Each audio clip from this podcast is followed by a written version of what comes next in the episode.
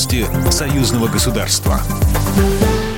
Здравствуйте, студия Екатерина Шевцова. Встреча российского лидера Владимира Путина с президентом Турции Реджепом а, Таипом Эрдоганом может произойти 12 октября на полях шестого саммита совещаний по взаимодействию мерам доверия Азии в Астане.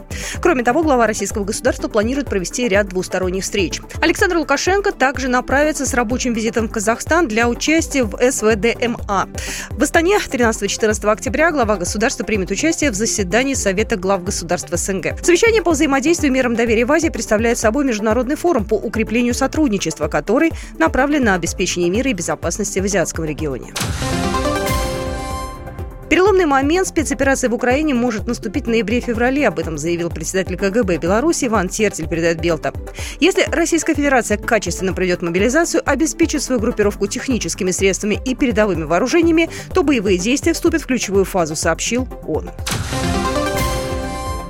Вопросы белорусско-российского сотрудничества и межпарламентского взаимодействия обсудили чрезвычайный полномочный посол Республики Беларусь в Российской Федерации Дмитрий Крутой на встрече с старейшиной Государственной Думы Федерального Собрания, членом Комитета Госдумы по строительству и жилищно-коммунальному хозяйству, советником мэра Москвы Владимиром Рейсиным.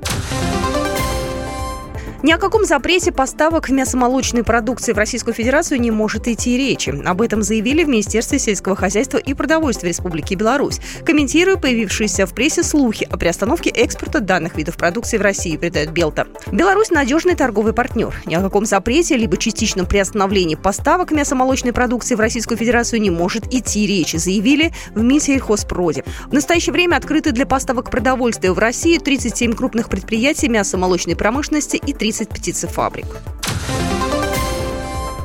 Прокуроры России и Беларуси обсудили вопросы профилактики преступности среди несовершеннолетних в формате видеоконференц-связи, передает Белта. Участники семинара обсудили актуальные вопросы прокурорского надзора, практику внесудебного ограничения доступа к деструктивным интернет-ресурсам. Представители Генпрокуратуры Беларуси поделились положительным опытом прокурорских проверок в этой сфере, рассказали о законодательных инициативах. Особый интерес российских коллег вызвала корректировка в Беларуси законодательства о контроле и лицензировании образовательной деятельности. Проверка проверка организации во внеучебное время досуга и временной трудовой занятости несовершеннолетних.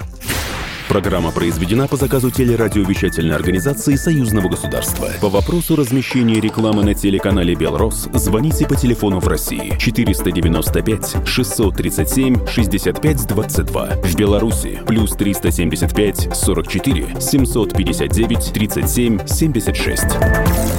Новости Союзного государства.